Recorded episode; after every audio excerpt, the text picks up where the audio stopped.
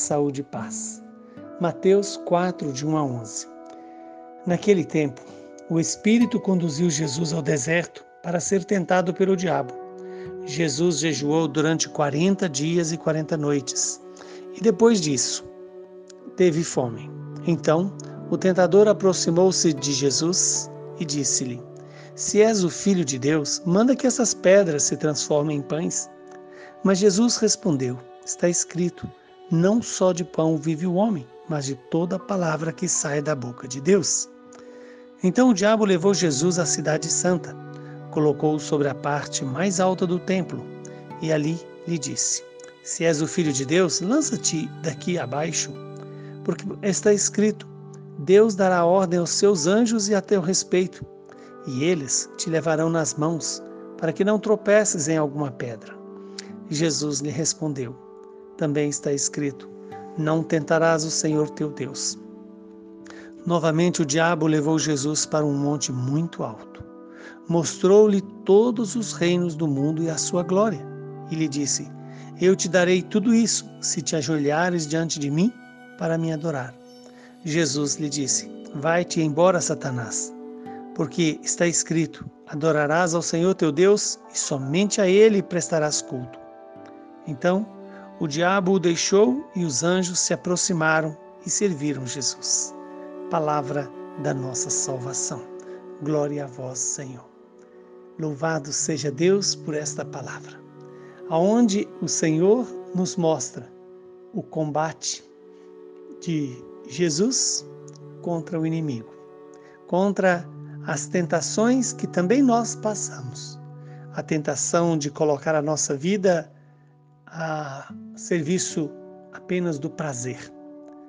O pão que lembra a satisfação do corpo, mas traz também para nós toda figura de tentação ligada à satisfação.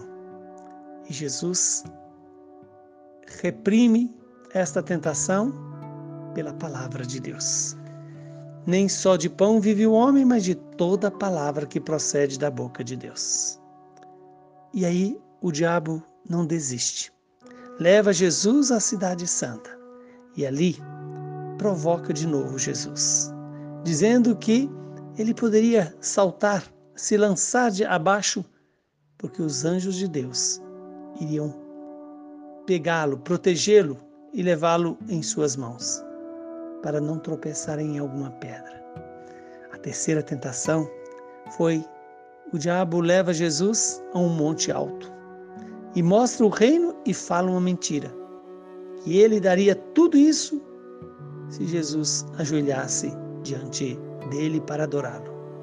E aí Jesus diz: Vai-te embora, Satanás, porque está escrito: Adorarás o Senhor teu Deus e só a Ele prestarás culto. Que Deus nos conceda essa graça de vencer toda tentação ligada ao prazer, ligada ao poder e ligada também ao ter. Jesus, ao vencer essas tentações, já pode nos fazer também vitoriosos na luta contra todas as tentações. O que o diabo propõe a Jesus é que Jesus abandone a sua história, abandone a cruz e se deixa vangloriar pela proteção dos anjos. Mas Jesus, o novo Adão, resolve obedecer à vontade do Pai. Que nós também aprendamos a obedecer à palavra do Pai, que é o próprio Jesus. Abençoe-nos o Deus Todo-Poderoso, que é Pai, Filho e Espírito Santo.